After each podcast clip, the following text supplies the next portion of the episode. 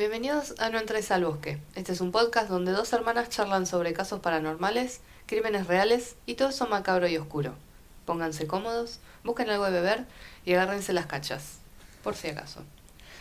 Kiki, ¿cómo estás? Muy bien, ¿y vos? Un poco enferma, pido desde ya disculpas. Eh, tengo una tengo un resfriado en realidad y, y hoy me desperté con la, con la voz bastante hecha mierda. Pero voy a hacer lo que pueda. No quería dejar de grabar porque además es el único día libre que tenemos, así que voy a hacer lo mejor. De conquistarlos con esta voz aterciopelada. Sí, garganta. Hashtag. ga- ga- ¡Oh, Dios! Hashtag garganta con arena.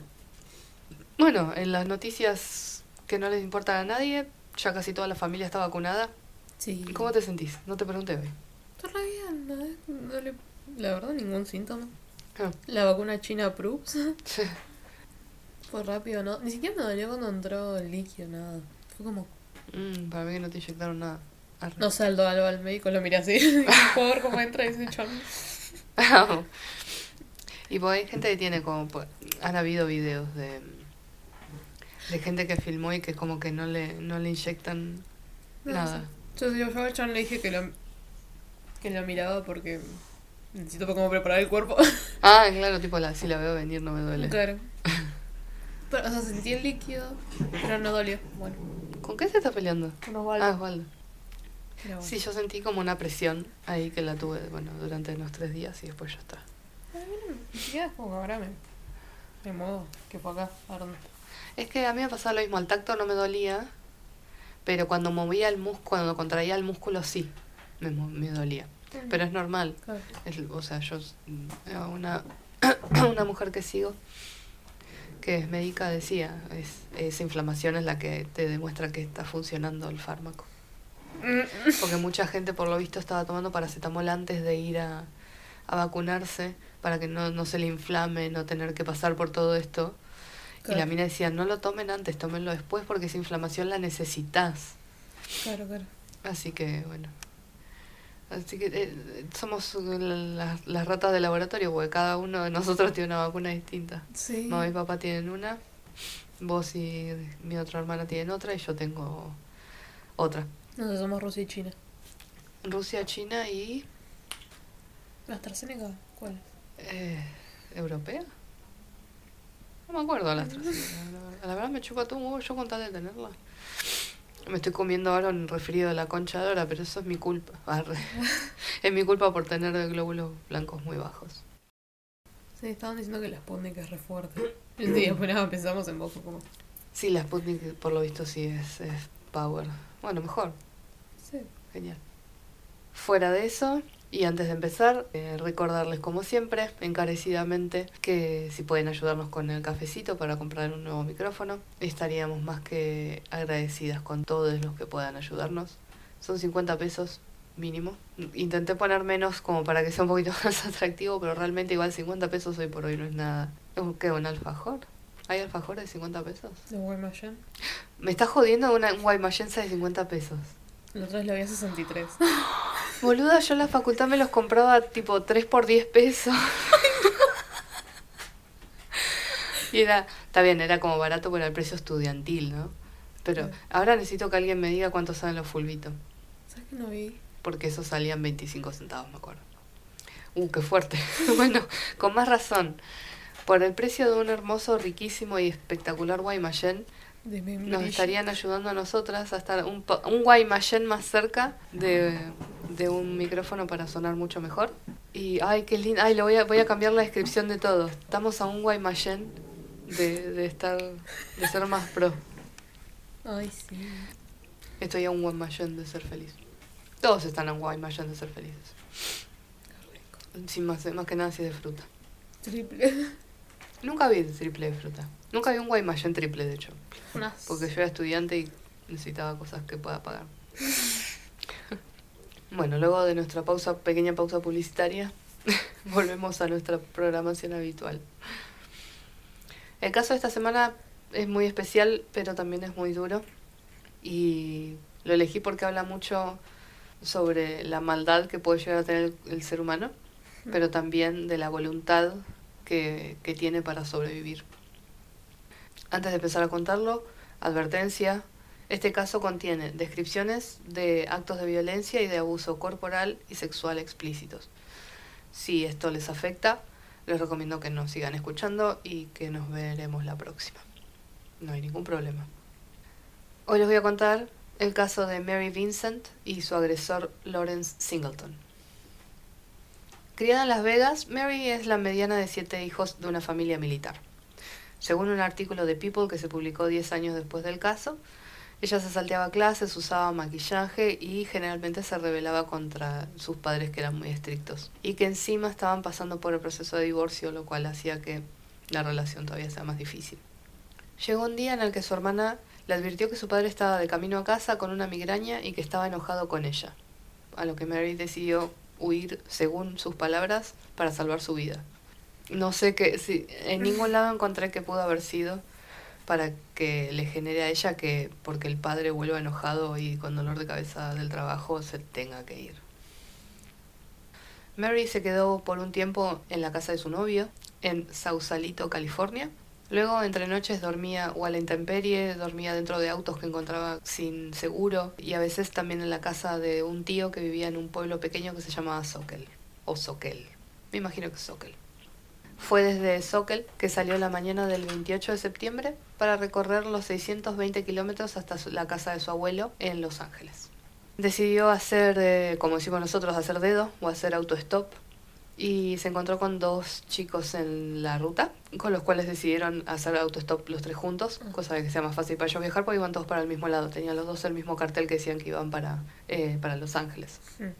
A lo que se detuvo un hombre en una camioneta azul se dieron cuenta de que era una van, viste las eh, tipo las traffic, Sí. digamos. Era grande y estaba casi vacía excepto por un bolso y sin embargo el chabón le dijo que solamente había lugar para uno y que era Mary. Los chabones le dijeron, va, no sé, no, eh, yo- sí, ch- digo chabones porque no, no decía, nunca dijeron si eran una pareja, si eran dos hombres, si eran dos mujeres. Claro. No hay detalle de eso. Los otros dos autostopistas también le dijeron, le dijeron, che, eh, suena raro, no vayas. O sea, vamos los tres, o no, no, sola no vayas porque es raro. O sea, el chabón tiene toda la camioneta vacía y solamente te lleva a vos. Y Mary estaba cansada, ya quería volver a su casa y no hizo caso ni a ellos ni a su propia conciencia que decía, sí, es raro, no te subas. Y dijo, no pasa nada. Y se subió.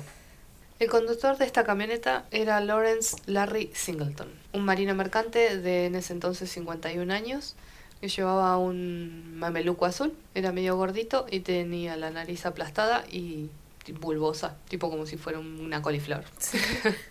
no sé por qué dan esa descripción, pero en todos lados está y me parece, me, me parece correcto. Para que te imagines señor. Para que te imagines más o menos, claro. A pesar de que Mary se sentía un poco incómoda y que tenía ese mal resentimiento porque le hizo ruido a la situación, durante todo lo que fue el viaje intentó mantenerse lo más alerta posible. Sin embargo, estaba cansada, como ella misma decía, y en un momento se quedó dormida. Cuando despertó de su siesta se dio cuenta de que estaban viajando en dirección contraria a donde ella le dijo que tenían que ir. Tenían que ir a la, una autopista, creo, creo que a las 5, y estaban yendo, poner que iban para, iban para, ella iba para el oeste y estaban yendo para el oeste. Estaban yendo para cualquier otro lado. Sí. Se levantó, se dio cuenta, le dijo al chabón, hey, no es para donde yo quiero ir, y o me bajás o nos damos la vuelta. Y el chabón dijo, ay, no, perdón, no me di cuenta. Dio vuelta a la camioneta y empezaron a ir para la ruta que tenían que, que haber agarrado. Después de unas cuantas millas, Singleton se orilló al lado de la carretera diciendo que necesitaba ir al baño. Mary también salió, aprovechó para estirar un poco las piernas y despejarse, sacarse un poco la modorra y ver qué hacía Larry. En eso notó que tenía las zapatillas desatadas y dijo, si yo tengo que salir corriendo, necesito tener los zapatos bien agarrados, por las dudas. Sí. Cuando se agachó a atarse los zapatos, todo se puso negro. Larry la había golpeado con un martillo en la cabeza y la dejó inconsciente. La ató de manos y la llevó a la parte de atrás de la camioneta donde la ató contra la estructura de la camioneta. Siguió conduciendo hasta un cañón donde ahí estacionó la camioneta y repetidamente durante el transcurso de la noche violó a Mary y la obligaba a tomar bebidas alcohólicas que tenía en un bidón de leche. Las horas pasaban lentamente y aterrorizada y agotada, con un dolor abrasador, Mary le suplicó a Larry una y otra vez que simplemente la dejara ir. Le rogaba, por favor, déjame ir, no voy a decir nada, pero soltame. Llegó el amanecer y Singleton caminó hacia la parte de atrás de la camioneta y regresó con una caja de herramientas. Mientras él se acercaba a ella, sacó un hacha de guerra, que es un hacha corta de mano, Sí, sí. y le dijo, ¿querés ser libre? Yo te voy a liberar. La desató, se giró, y lo primero que golpeó fue su brazo izquierdo, cortándolo justo debajo de la altura del codo. Mientras él la atacaba, ella lo pateó furiosamente y desesperada, gritando por ayuda, aunque no había nadie. Sí. Según Mary, cito, sentí todo el dolor, la nitidez, el ardor, y a medida que la sangre se escapaba de mi cuerpo, sentí un sudor caliente que fluía de mí. Sentía todo y estaba al tanto de todo.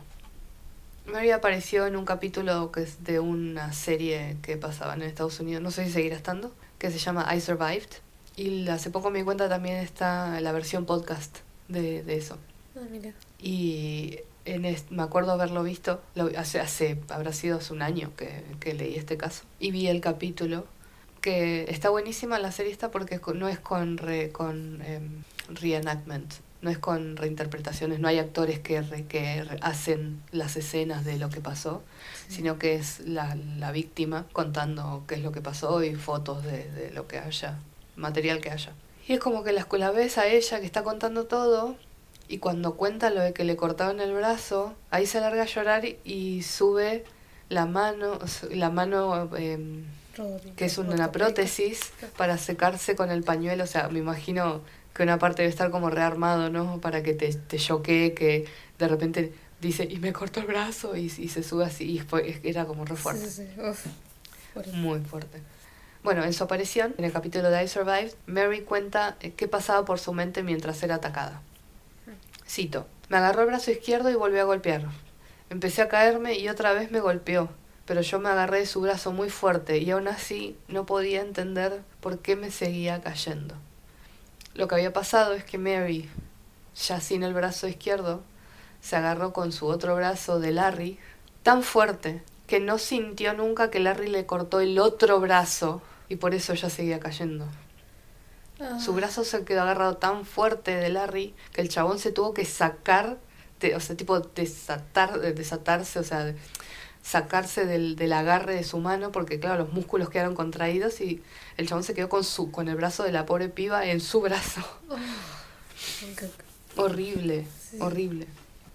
En el momento que terminó su ataque, Mary estaba choqueada pero consciente. Y eso Larry no lo había notado. Asumiendo que estaba muerta, arrastró su cuerpo a través de la tierra y luego arrojó desde un acantilado de 9 metros su cuerpo hacia una alcantarilla de hormigón. Mary ahí tendría que haber muerto. Perdió la mitad de la sangre de su cuerpo y la otra mitad que quedaba de sangre se estaba volviendo tóxica porque ya no tenía no, no había recambio. Sí. Pero Mary escuchó una voz, una voz que según ella dice estaba tanto dentro de su cabeza como afuera. Y decía, no te puedes ir a dormir, se lo va a hacer alguien más. Tenés que salir y no tenés que, no podés dejar que este tipo siga suelto. Olvídate. Ella juntó energía y lo primero que hizo fue rodar sus, sus codos, eh, se los embadurnó en barro para cortar la hemorragia Wow. y empezó a subir al acantilado. El sonido de la ruta fue lo que la, la hizo como encontrarla. O sea, Sí. estaba todo oscuro ya, ya era de noche. Y empezó a subir siguiendo el ruido de la, de la autopista. Estaba completamente desnuda Ay, sí. porque había Sí. estado siendo abusada durante toda la noche. Y según ella dice, caminaba con los brazos en alto para que ni sus músculos ni su sangre siguieran cayéndose. O sea, imagínatela. Así, sí. Sí. Caminó por casi 5 kilómetros por la autopista hasta que llegó el primer vehículo. Un descapotable rojo con dos hombres que cuando la vieron desaceleraron, pero cuando se acercaron a ella se fueron cagando. Sí. El miedo. Se fueron, se- sí, cuando la vieron aceleraron y, y se fueron del lugar. Mary nunca los culpó. No olvídate. Dijo, "Imagi- no, no puedo imaginarme lo espeluznante que pudo haber sido verme desnuda, sin brazos, con las, los- lo que me quedaba de brazos en alto, llena de sangre, llena de barro, en mitad de la noche en medio de la autopista. O sea, es, es- ella misma entiende que no es una situación que- que Digerible. Claro, sí. Pero luego llegaron sus salvadores. Una pareja que estaba de luna de miel se había perdido Ay, en la autopista. La vieron, le eh, taparon los, los brazos con... le hicieron torniquete con toallas Mm. y buscaron una cabina de teléfono para llamar a la policía. La policía llamó a los paramédicos y Mary fue llevada al hospital en helicóptero porque iba a llegar más rápido así. Sí, sí. Y no podían perder más tiempo. La mejor historia de tu luna de miel. Luna piba. Ay, sí. Y para nosotros dos también. No me acuerdo cuál fue el podcast que escuché, porque escuché varios para, para ver si había algún más detalles, pero todos cuentan lo mismo. Creo que era My Favorite Mother, que decía, ¿te imaginas que los dos tipos que estaban en el auto eran tipo una, dos tipos casados, pero que estaban teniendo una aventura entre ellos y si, la, si paraban iban a tener que justificar por qué estaban ahí? Acá. Terrible. Teorías. Sí. Yo me inclino más que creo que a mí me hubiera pasado lo mismo. Hubiera pensado que como esos videos que viste ves en YouTube de, de la mina en medio de la autopista, el fantasma en la autopista. O sea, yo creo que la cabeza no te da para pensar otra cosa. Olvídate. Me estás haciendo una joda. Mm, también. ¿O me van a robar? ¿O me están haciendo una joda? Ese pensamiento es muy de argentina, de no voy a parar a ayudar porque seguro que es una emboscada para que me roben. Maldita sea. Mm. No, qué fuerte. Mientras Mary estuvo internada, le dio a la policía una descripción de Larry, a lo que hicieron un identikit o un photosketch, no sé cómo le dicen en otros países, perdón por no buscarlo. La descripción y el dibujo era tan detallado que cuando salió en las noticias el vecino de Larry lo reconoció enseguida, llamó a la policía y le dijo, esa persona están buscando es mi vecino. Lo fueron a buscar al toque y dos meses más tarde, en marzo del 79, fue el juicio. Un jurado de San Diego declaró culpable a Lawrence Singleton de secuestro, violencia, que este es un término que incluso en los podcasts que estaban en inglés, la palabra la conoces, pero no todos conocemos el significado. Mayhem, Ah, como la banda. Porque mayhem por lo general es caos. Pero también, por, eh, por lo visto, es un término legal que es como infligir violencia sobre alguien, una cosa así. O sea, una violencia desmedida, como haberle cortado los dos brazos a una pobre chica. Pero es como que nadie entiende muy bien ese término, pero estaba dentro de sus cargos. Secuestro, violencia, intento de asesinato, violación forzada, sodomía y cópula oral forzada. Su víctima, ahora equipada con brazos prostéticos, estaba allí. Aterrorizada y traumatizada, no pudo mirarlo en ningún momento a la cara. Y citó a Mary. Cuando terminó de testificar y yo estaba saliendo de la corte, tuve que pasar a su lado, a pocos centímetros de distancia, y lo escuché decir, si esto es lo último que hago, voy a terminar mi trabajo.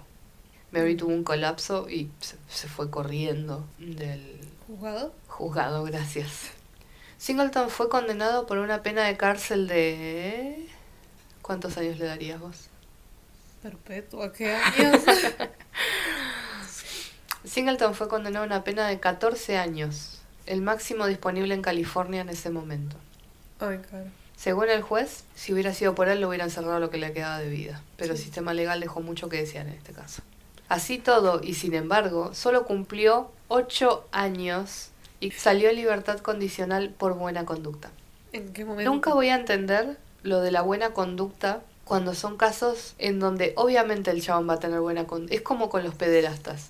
Obviamente el chabón va a tener buena conducta. Si a él le gustan los nenes, en la cárcel no hay nenes. Se va a portar bien siempre.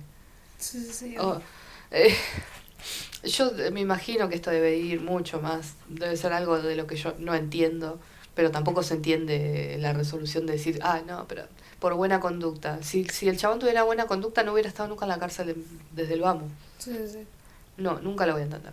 Que hay gente que sí llega a la cárcel y, y se rehabilita, que es para lo que en esencia deberían ser las cárceles, seguro. Pero la otra parte que les dan este tipo de buena conducta y salen, siempre van a terminar volviendo a delinquir, matar, violar, lo que sea. Sí, sí, sí. Me sobrepasa. Sí, sí. Al salir las noticias de la liberación de Lawrence, ninguna ciudad de California quería que él viviera allí. Cada vez que se mudaba, los vecinos llamaban a la policía y hacían protestas para que no se establezca en sus barrios. Esto llevó a que terminara viviendo en un trailer en el estacionamiento de la prisión en donde la que había salido hasta que se terminara. O sea, él estaba en condicional. El de sus 14 años cumplió 8 y lo- el resto de los años, los otros 6, le quedaban 6. Sí.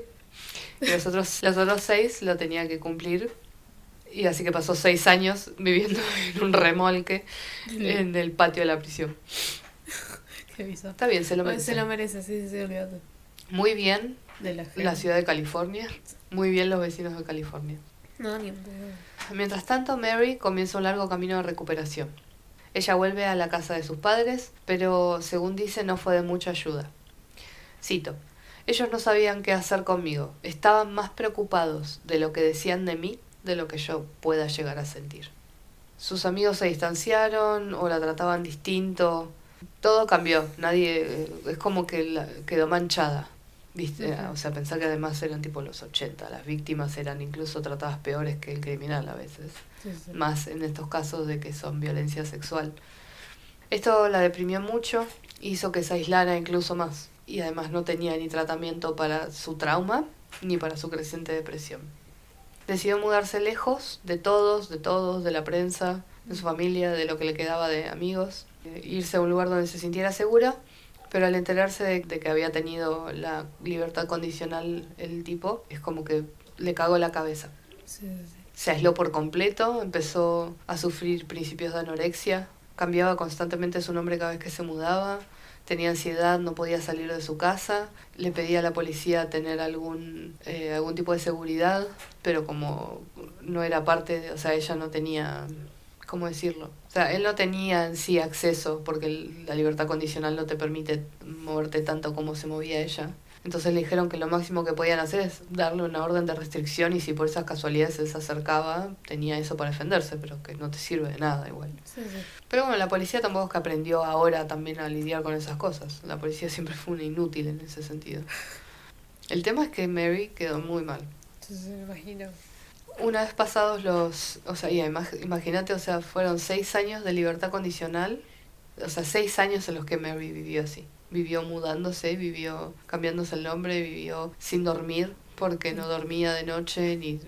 No, no era vida, no vivía. No vivía. Qué fuerte.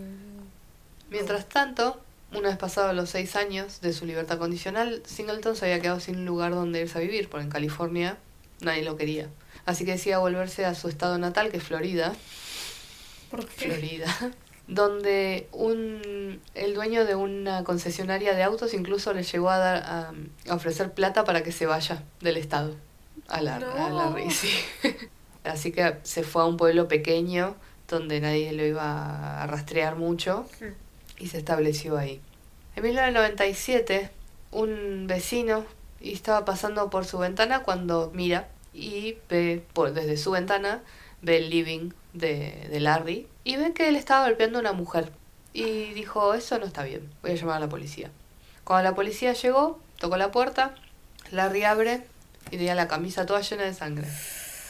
A lo que él dijo me corté me lastimé estaba cortando fruta y me lastimé la policía se quedó como Sí. necesitamos necesitamos entrar y no sabemos cómo a esto justo suena el teléfono a lo que Larry va a atender y cuando él se va la policía hace como "Uh", se asoma y ven el cuerpo ensangrentado de la trabajadora sexual de 31 años y mamá de tres niños, Rosanne Hayes, que la había llevado a su casa engañada y la apuñaló muchísimas veces en la cara y en el pecho. Ay, chabona.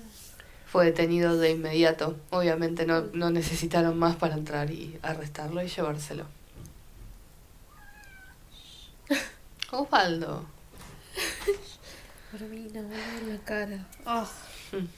O a cualquier lado que te apoyan. El fiscal Donald Stoll le dijo a The New York Times, no voy a decir que es Hannibal Lecter, pero una vez que un tipo así tiene cierta inclinación, lo sigue el resto de su vida. Singleton fue declarado culpable y fue condenado a muerte por un tribunal en Florida, porque gracias Florida por todavía tener la pena de muerte, a mí no me importa, no me vengan a discutir estos casos, es pena de muerte y es pena de muerte. Es lo mismo que dijo el fiscal, esta gente, una vez que probaste sangre, ya No está, parás, no hay, no, no hay vuelta atrás de nada de lo que hayas hecho. Esto es claramente con toda la intencionalidad. Estamos hablando de un tipo que realmente no, no, no, no lo puede salvar. Salió, mató, y andás a ver cuántas antes de Mary, incluso. Claro. Y de haber hecho bien su trabajo no hubiera, no hubiera muerto Roxanne. Es toda una cadena de cosas porque una persona que no cambia sigue libre. Para estos casos, o sea, yo creo que la pena de muerte no hay que tomársela a la ligera, pero para estos casos Es que no te queda otra. Suena horrible decirlo, pero muerto el perro se acabó la rabia. ¿Qué vas a hacer? ¿Mantener un tipo en un reformatorio que no reforma toda la vida? Bueno, no importa. No vamos a... No, no me voy a poner a hablar de eso. Ya me duele la garganta.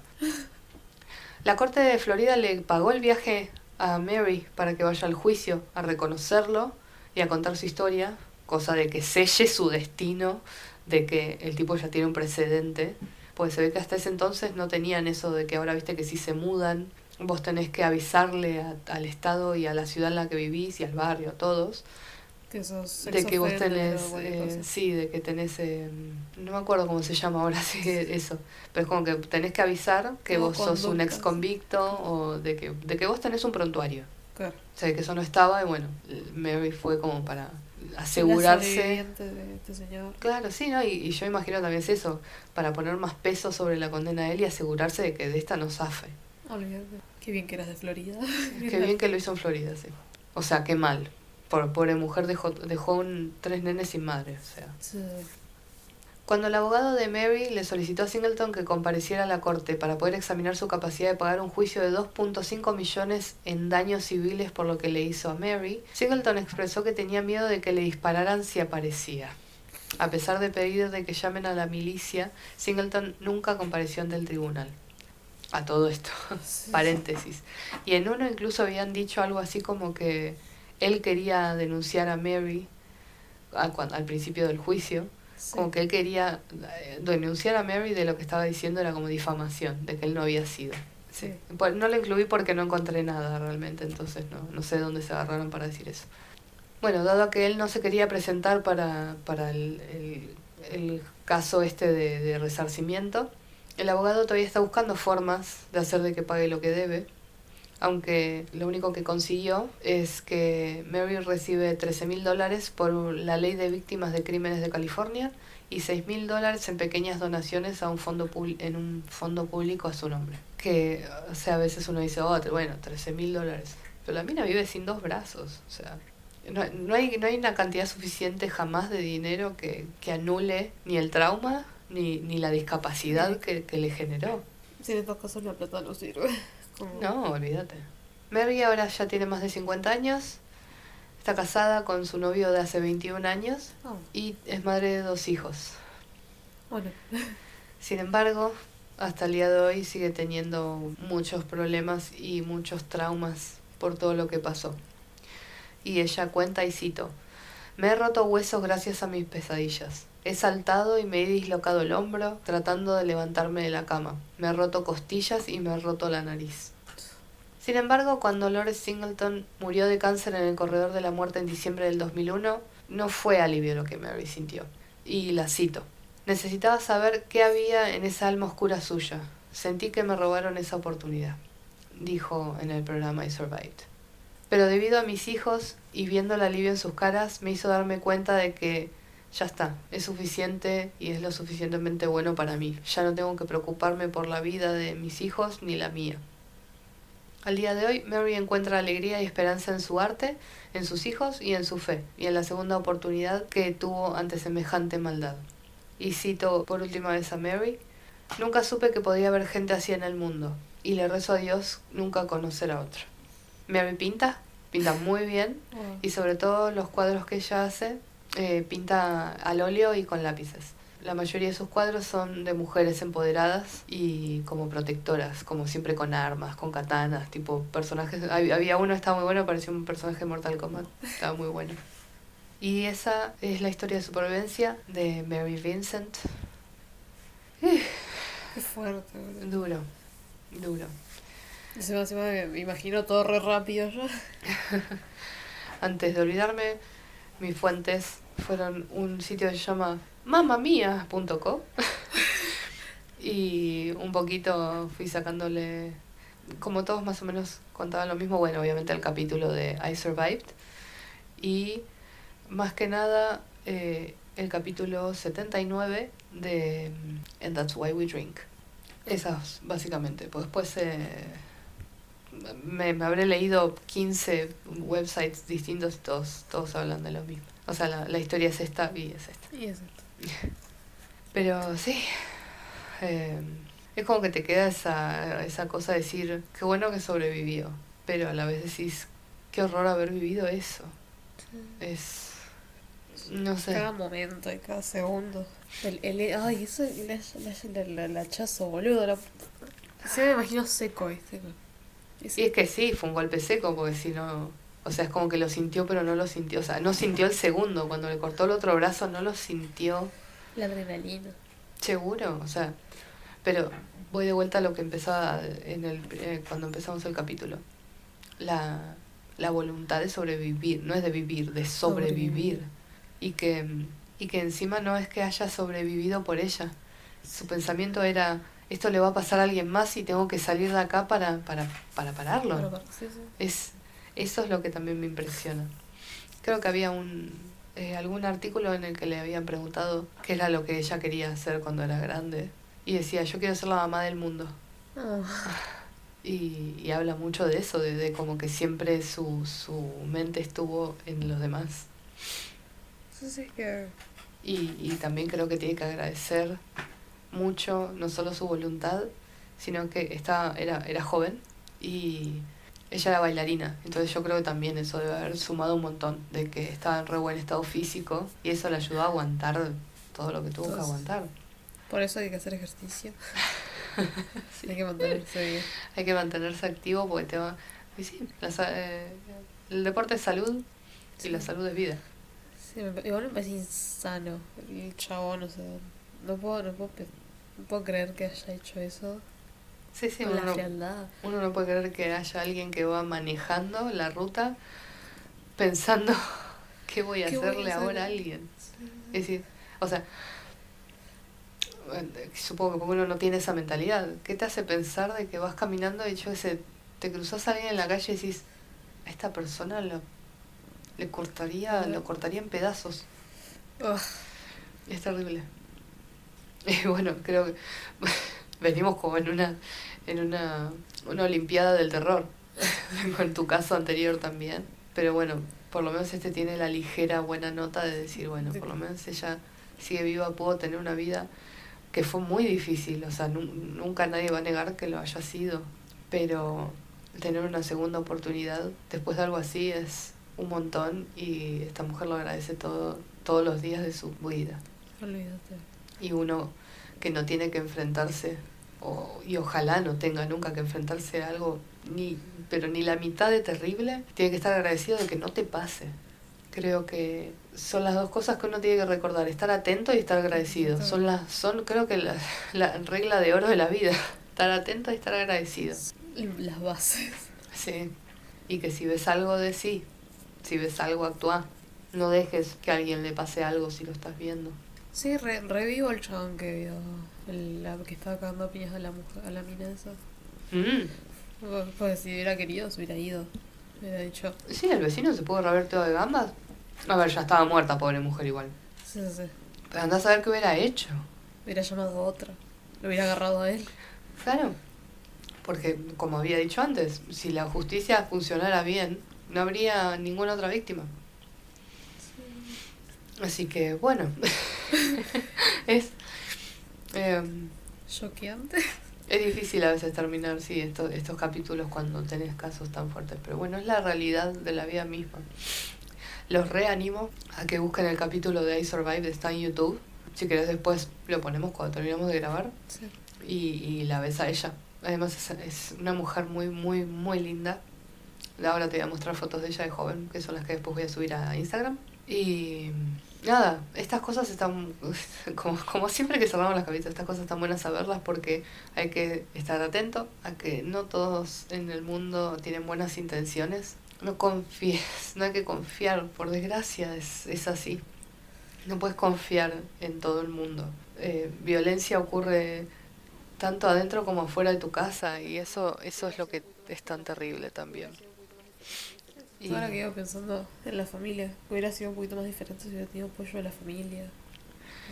Sí, es que ya claramente venía de un ambiente familiar que no estaba bueno, porque si de vuelta, todo esto salió a raíz de que el padre venía enojado del trabajo, o sea, qué tan cagada estaba esa, esa familia para que ella se haya tenido que exponer a esto. A los ¿qué te- 15 años tenés que irte de tu casa porque tu papá viene con dolor de cabeza al trabajo. Algo está muy mal desde el vamos. Sí, sí. O sea, sería terrible echarle la culpa a la familia, pero sí, o sea, algo ahí no estaba funcionando lo suficientemente bien como para que ella se sintiera segura en su propia casa. No, olvídate. Pero bueno. Amigas, amigos, amiguis, gracias por escucharnos. Esta vez fue más cortito, pesado pero cortito. Y porque además no me da mucho más. Eh, la- ya me duele la garganta en serio. No puedo explayarme más y es que realmente ya no hay mucho más que decir, porque si no al final terminamos siempre cerrando los, los episodios con lo mismo. Pero bueno, no me molesta igual tampoco decirles que tengan cuidado, que no confíen en nadie. Lean el ambiente, Sí. vean, vean cómo están. Bueno, es lo de ellos, de la piba que se, se quiso todos los cordones para salir corriendo. Sí. El demonio está en los detalles. Exactamente, sí. Y si eh, estás con gente y esa gente también te dice que no vayas y tu propio instinto te está diciendo que no vayas, entonces no vayas. No, sí, sí, sí. Siempre intenta quedarte, o sea, cuando cuando lo empecé a leer yo dije, uy, no, los los los que estaban con ella en la ruta seguro le hicieron algo, no, seguramente hubiera llegado lo más bien a casa del abuelo si se hubiera quedado con esos las personas que estaban también haciendo dedo con ella. No sabes. Pero bueno, es horrible pensar de que cualquiera de las dos historias pudieron haber sido malas. No, yo pensé que chavo se lo había levantado a los tres y se lo había encanutado a los tres. Ay, no, ¿te imaginas? Qué terrible. Fue como lo primero que pensé, dije, no, son boletas los tres, me da igual que. Las colinas tienen ojos. es, es- o Jeepers Creepers. Es que te juro, lo primero que me dije, "Uf, boleta, boleta los Sí, tres. carne picada. No, eh, ¿sabes a qué me suena? A The Texas Chainsaw Massacre. También. me suena más a eso. Pero bueno, películas de Wes Craven de los 70. Suena eso. ¿No se sabe nada de los otros dos pibes? O, Se ve que fueron un detalle poco relevante claro. o que ellos tampoco nunca se acercaron a la prensa. No hay, como te digo, leí, me cansé de, de leer, pues buscaba ver algunos si tenía algo distinto, algo nuevo, algún detallito extra. Sí, sí. Y, y justamente de los que estaban haciendo dedo con ella y de todo lo que era su familia, nadie habla nada. Supongo que ella no habrá querido decir nada de su familia y que los que estaban en la ruta, capaz ni se enteraron, yo qué sé, se habrán enterado más tarde y, ¿y qué te van a contar? Sí, la vi en la ruta. Estaba con ella, le dije que no, sí, sí. Yo le dije que no se suba, pero no, mucho más no hay. Claro. Esos son todos los detalles. Bueno, gracias. Gracias por este- estar en este capítulo con nuestras voz, con la voz ronca de Sol Mm. Y, y por ahí los, ron- ron- los ronroneos de Osvaldo. Pues se escuchó re fuerte encima. ¿Ah, sí? Sí, lo quiero matar. Así que bueno, muchas gracias. Si quieren, podemos hacer ahora un Guaymallén de, de la gloria. Un Guaymallén para ustedes, un micrófono para nosotras. Y como, como siempre, los, los comentarios están abiertos de cualquier cosa. Cuando compremos el micrófono, les juro que lo primero que vamos a hacer es un sorteo de Guaymallenes. Voy a Oh, comprar una una caja de de Guaymallén y las vamos a sortear en nuestros seguidores. Sí, sí. En agradecimiento. Eran cinco. 10 Guaymallén para cada uno. Mejor todavía. Más Guaymallén.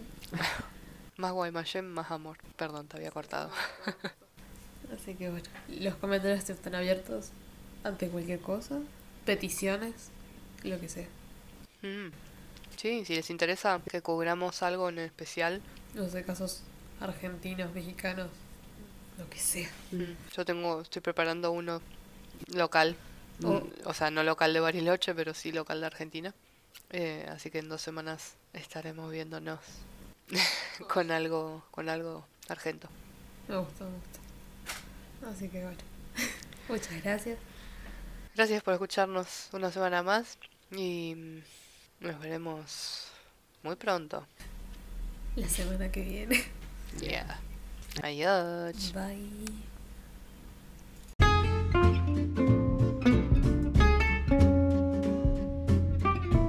No se olviden que también nos pueden seguir en las redes sociales. Tenemos Instagram, estamos también en Twitter. Nos encontrás en todos lados como No entres al bosque podcast.